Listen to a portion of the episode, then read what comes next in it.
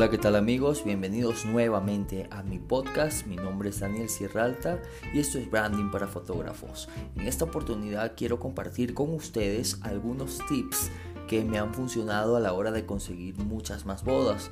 Son válidos tanto si estás comenzando como si ya has fotografiado bodas, pero no tienes la cantidad de clientes que te gustaría. Pues vamos a ponernos en materia, ¿ok? Eh, número 1. Haz un portafolio con varias parejas. No necesariamente debemos esperar a que nos contraten para poder hacer crecer nuestro portfolio.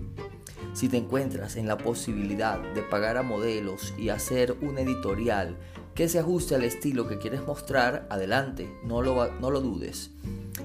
También funciona pedirle a aquellos amigos que ya se han casado que te permitan hacerles fotografías para tu portafolio y también por supuesto funciona con parejas que conozcas y no necesariamente estén casadas. En cualquier caso, haz todo el portafolio que puedas para poder venderte muchísimo mejor.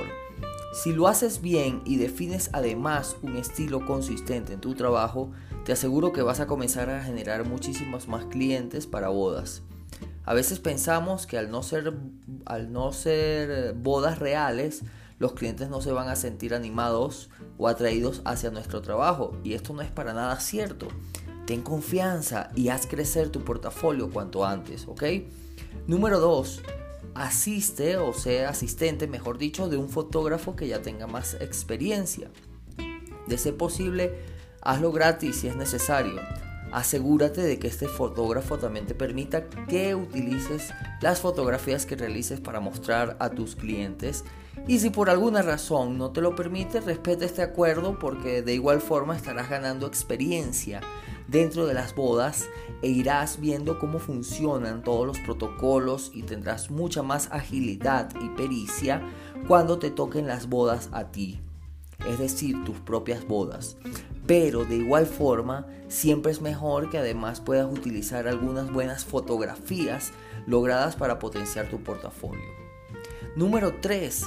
Contacta a organizadores de bodas y háblales de una manera muy honesta y coméntales que estás buscando introducirte mucho más en la industria de las bodas. Mi recomendación para cuando te, intentes em, reunir con un wedding planner es que ya tengas un portafolio que te respalde. Por ello, para mí el consejo número uno es el más factible, es decir, haz primero un portafolio que genere confianza y que impacte y que se note un estilo definido. De hecho, aun cuando se tiene bodas de manera consistente, recomiendo seguir haciendo editoriales, ya que muchas de las bodas que nos contratan las parejas no son realmente interesantes para nuestro portafolio y esto es un error que muchos fotógrafos con avanzada trayectoria siguen cometiendo, que publican todo lo que hacen. Pero es normal, Así que tampoco es cuestión de pasarlo mal por esto, sino afrontar el asunto de otra manera.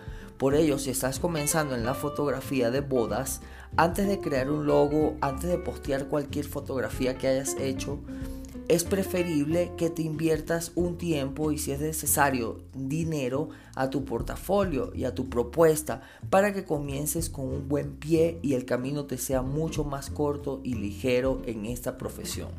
Bueno, y por último, una vez tengas un portafolio que consideres que ya se pueda mostrar a parejas y wedding planners y además consideres que tienes cierto criterio para afrontar una boda por ti mismo, es muy aconsejable que bien sea a través de tu Instagram o de una página web muy bien hecha, pautes publicidad y también hagas reinversión cuando generes ganancias. Es decir, por cada boda que te contraten, procura reinvertir una parte en publicidad para que tengas continuidad de ventas.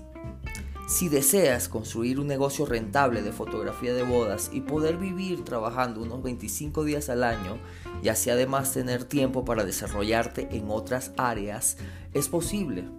En mis mentorías one-to-one comparto contigo de manera abierta y transparente, sin guardarme nada, todo lo que pueda para ayudarte a acordar tu camino hacia el éxito en tu negocio.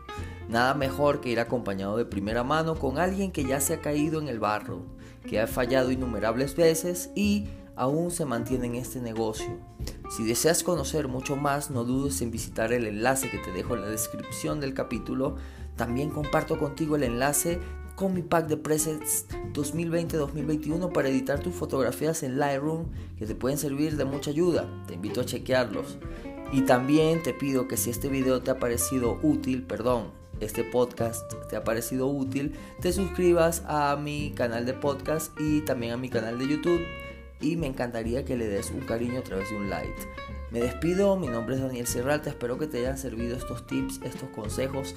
Yo los sigo poniendo en práctica, quiero aclararlo, sigo manejando también la el tercer consejo que es seguir haciendo portafolio. No espero a tener bodas para seguir alimentando mi portfolio y para seguirlo haciendo crecer.